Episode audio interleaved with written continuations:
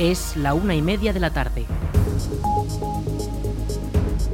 Buenas tardes, lunes 31 de octubre retomamos la información local en la Almunia Radio en el 107.4 de la FM para informarles acerca de la actualidad de nuestra localidad y comarca. Les habla Aritz Gómez.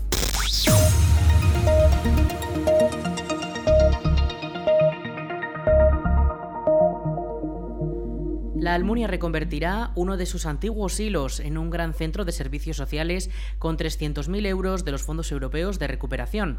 El edificio que se adecuará es el que actualmente se conoce como el edificio de la, de la Cruz Roja en la avenida Corazón de Jesús y el proyecto supone una reforma completa del edificio que será financiada con más de 300.000 euros con cargo a los fondos europeos de recuperación post-COVID Next Generation, en reconocimiento al carácter medioambiental e impacto social del proyecto.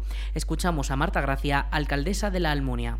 El requisito imprescindible para poder optar a esa, a esa subvención era intervenir en edificios de titularidad municipal para conseguir un ahorro energético muy importante. Porque el objetivo final de todos esos, de todos esos fondos que llegan es reducir la dependencia energética, que estamos aquí todo el día hablando de lo mismo. Pero además había que justificar muchas más cosas. Entre ellas había que justificar la, la repercusión social que pueda tener eh, esa rehabilitación. Y ahora se valoraba mucho que tuviera repercusión social, que se regenerara un espacio, un entorno, que pues eso, que, que hubiera cierta participación ciudadana.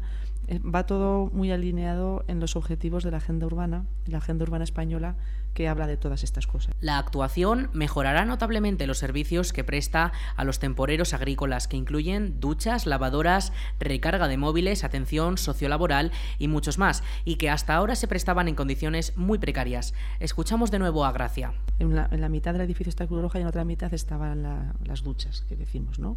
Que las duchas son mucho más que las duchas. Es un sitio donde intervienen eh, los trabajadores sociales, donde hay eh, duchas, pero también hay lavadoras, hay, hay recarga de móviles, ah, vienen los sindicatos a atender las necesidades de los trabajadores, eh, se hacen clases de diferentes tipos para atención de, campaña. Esta, esta función, que ahora se hace muy en precario, se va a mejorar porque se van a ampliar, pues se van a duplicar el número de duchas, se van a poner eh, más lavadoras, se van a poner despachos para atender en condiciones y eso, eso nos permite que durante el resto del año también se pueda utilizar para otras cosas, porque ahora no se puede.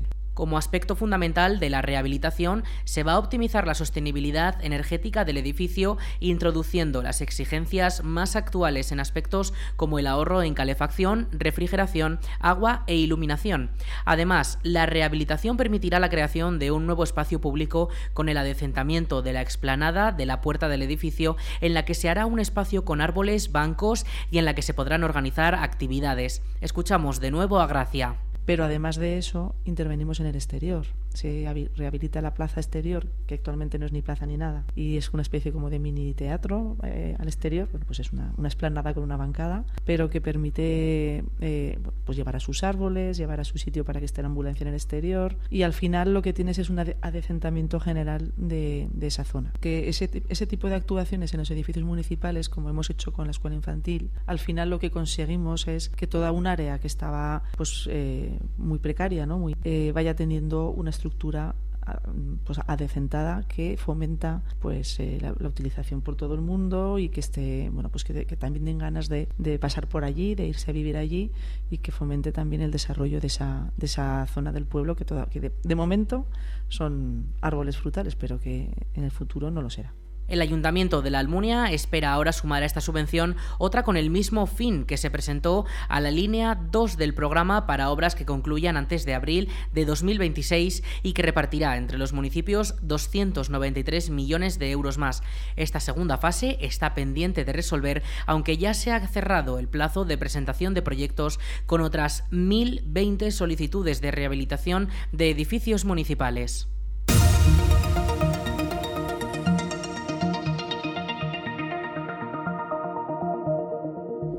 La comarca de Valdejalón ha puesto en marcha una nueva campaña de promoción del turismo bajo el título Valdejalón en femenino.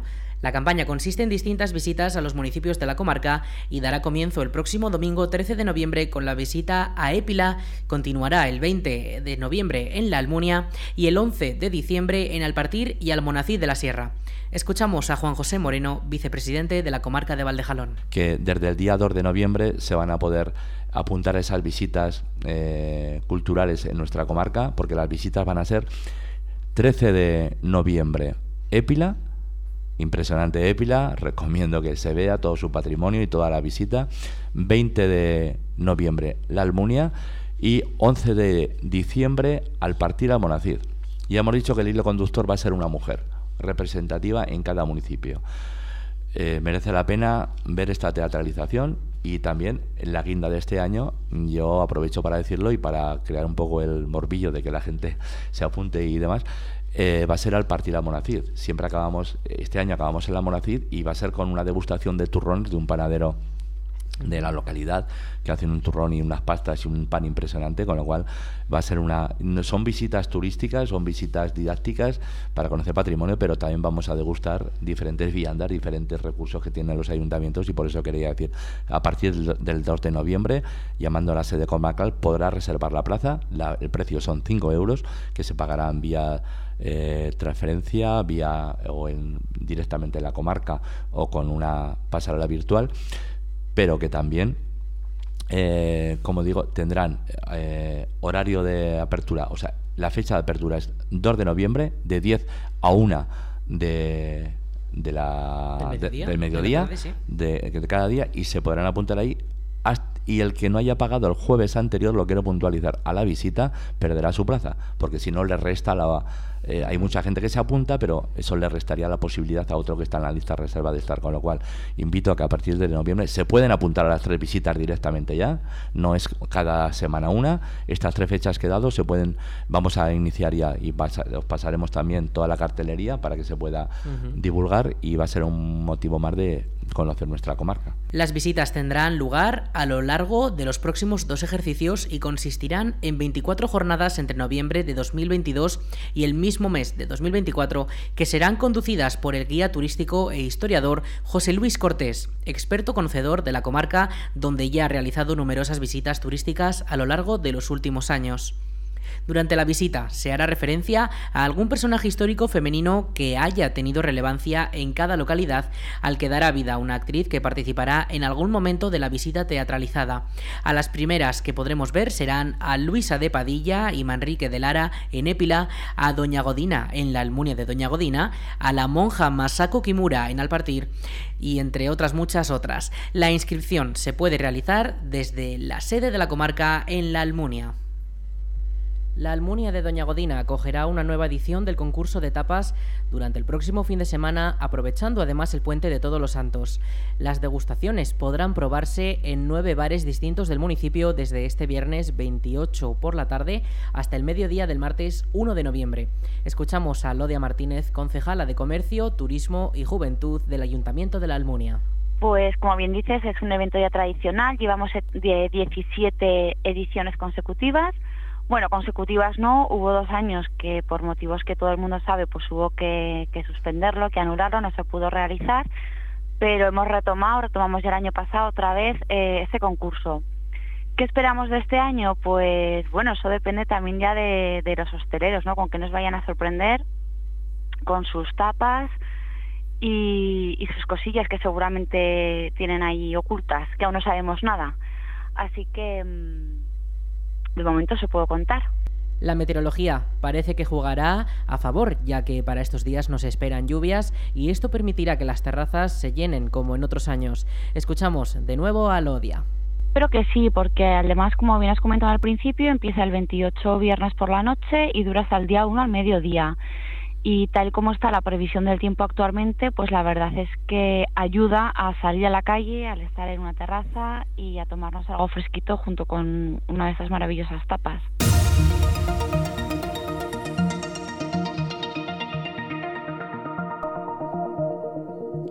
La Diputación de Zaragoza ha contratado una plataforma de préstamo digital para que 47 bibliotecas de la provincia puedan ver películas y documentales.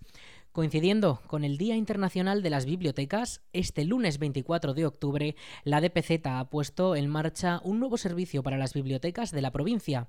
Se trata de promocionar el acceso gratuito a los usuarios de estas instalaciones al portal de películas y documentales eFilm.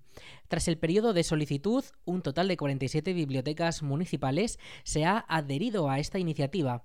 Escuchamos a la diputada delegada de Archivos y Bibliotecas de la Diputación de Zaragoza, Mercedes Trébol. Las bibliotecas son lugares claves en la vida de nuestros municipios. Y es que no solamente son gérmenes culturales, sino que se convierten en núcleos de encuentro.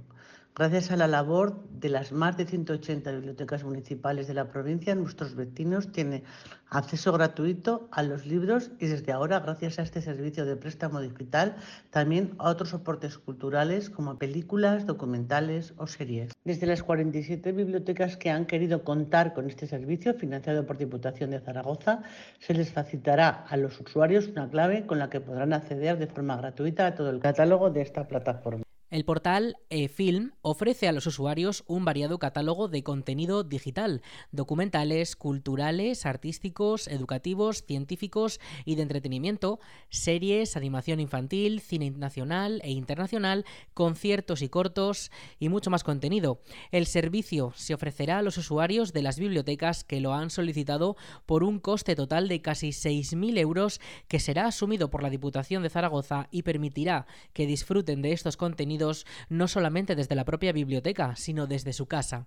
Escuchamos de nuevo a la diputada delegada. De forma paralela, las bibliotecas de la provincia continúan siendo también el escenario de la campaña de animación a la lectura, que sigue con sus ciclos de conversaciones con el autor, encuentros entre lectores y escritores y también Zaragoza Provincia Escenario 60 años de libros y películas, un nuevo programa de coloquios cuyo objetivo es difundir la literatura y el cine ligados al territorio que está recorriendo 20 bibliotecas municipales de la mano de siete escritores, periodistas y actores. Al mismo tiempo, la Diputación de Zaragoza continúa también impartiendo los cursos de formación para bibliotecarios que este año giran en torno a temas como la formación digital y la selección de libros.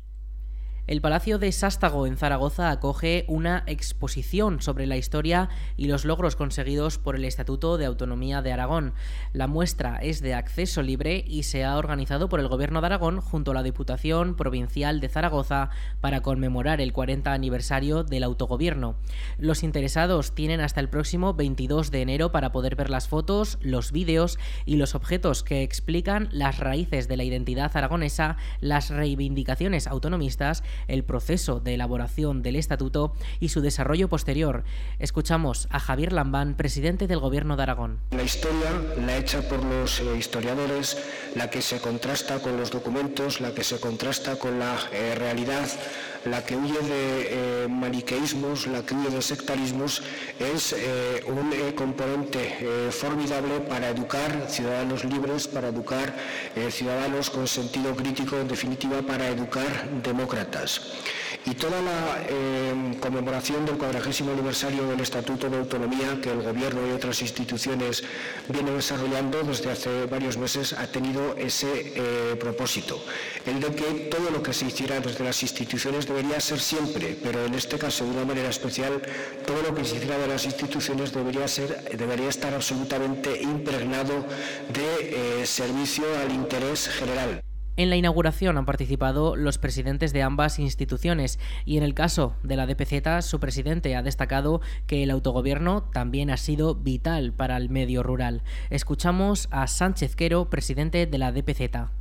En definitiva, hemos de considerar que estos 40 años han supuesto un paso de gigante para Aragón y para, los aragoneses, y, cómo no, para el medio rural. El Estatuto de Autonomía ha sido vital para el fortalecimiento de la democracia y del autogobierno, y también, por supuesto, para nuestros pueblos. Podemos sentirnos orgullosos del trabajo que se ha hecho en estos 40 años, pero jamás debemos sentirnos satisfechos. Queda mucho por hacer. Tenemos ante nosotros el reto permanente de obtener, entre otras cuestiones, una financiación justa, mantener vivos nuestros pueblos y de promover el progreso, además de escuchar las demandas de nuestros vecinos y responder a ellas con honradez, con eficacia y con justicia. La exposición ha sido comisariada por Carlos Forcadell, catedrático de Historia Contemporánea de la Universidad de Zaragoza y director de la institución Fernando el Católico de la Diputación de Zaragoza, y puede verse hasta el 22 de enero en el Palacio de Sástago, con entrada libre. De martes a sábado estará abierta de 11 a 2 del mediodía y de 6 a 9 de la tarde, mientras que los domingos y los días festivos podrá visitarse desde las 11 hasta las 2 de la tarde tarde.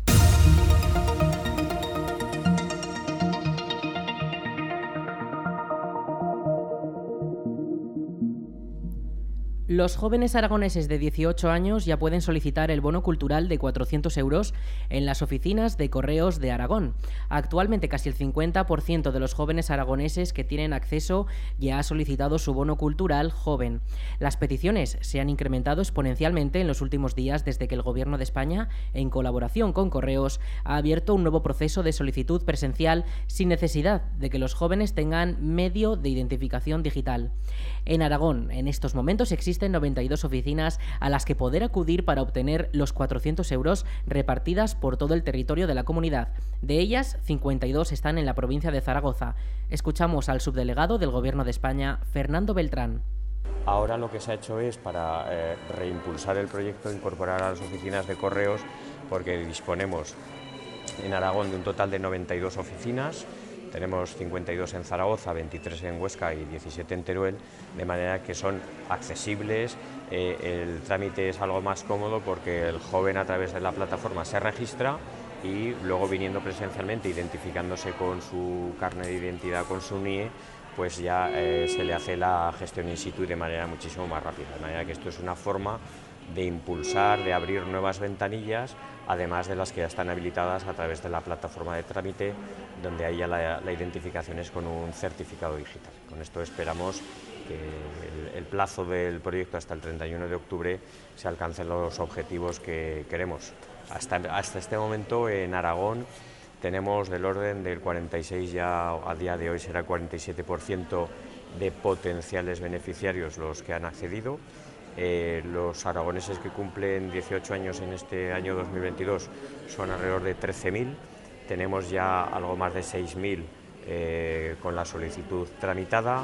En números redondos, unos 4.500 en Zaragoza, algo menos de 1.000 en Huesca y un poquito más de 500 en Teruel. Y lo que sí que hemos observado es que con la incorporación de las oficinas de correos se ha vuelto a registrar un repuntivo acogiendo otra vez velocidad el registro de jóvenes para, para el consumo de estos contenidos. En Aragón, hasta el 18 de octubre, habían obtenido su bono 6.075 jóvenes de la comunidad, un 46,27% del total de beneficiarios potenciales. Con este dato, Aragón se sitúa por encima de la media estatal y la nueva forma presencial de solicitarlo permitirá aumentar este dato en la recta final de la campaña, que se ha alargado hasta el 31 de octubre. Les recordamos, el bono cultural joven ahora se puede solicitar en las oficinas de correos. Tienen hasta el 31 de octubre. Los sindicatos UGT, Comisiones Obreras y el Sindicato Español de Maquinistas Ferroviarios, SEMAF, han convocado varias jornadas de paros que afectarán a los servicios que ofrece Renfe en cuanto a cercanías, rodalíes y media distancia. Las jornadas de huelga se han convocado debido al bloqueo del convenio colectivo de los trabajadores de Renfe y comenzaron el pasado 19 de octubre con una concentración frente al Congreso de los Diputados.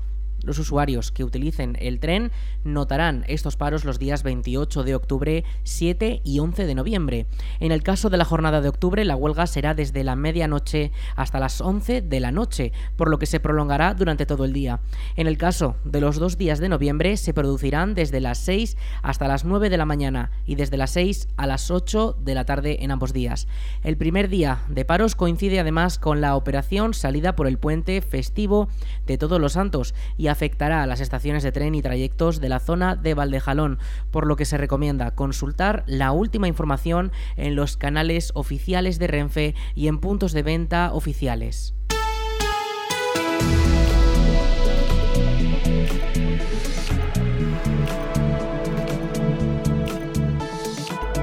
En cuanto al tiempo para la jornada de este lunes, cambia el tiempo drásticamente y espera, se esperan lluvias, una probabilidad de precipitación de hasta el 85% de cara a las primeras horas de la tarde durante hasta la medianoche.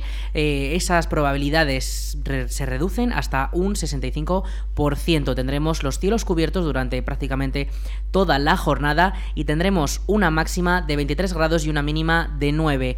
Para mañana, martes festivo 1 de noviembre, Día de Todos los Santos, una máxima de 22 y una mínima de 10. Soplará, soplará levemente el viento y sí que se despejarán más o menos los cielos de cara al mediodía, aunque no se esperan precipitaciones.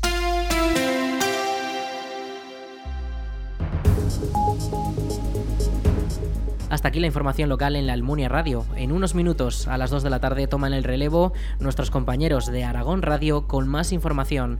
Un saludo en nombre de todo el equipo y de quien les habla, Aritz Gómez. Buenas tardes.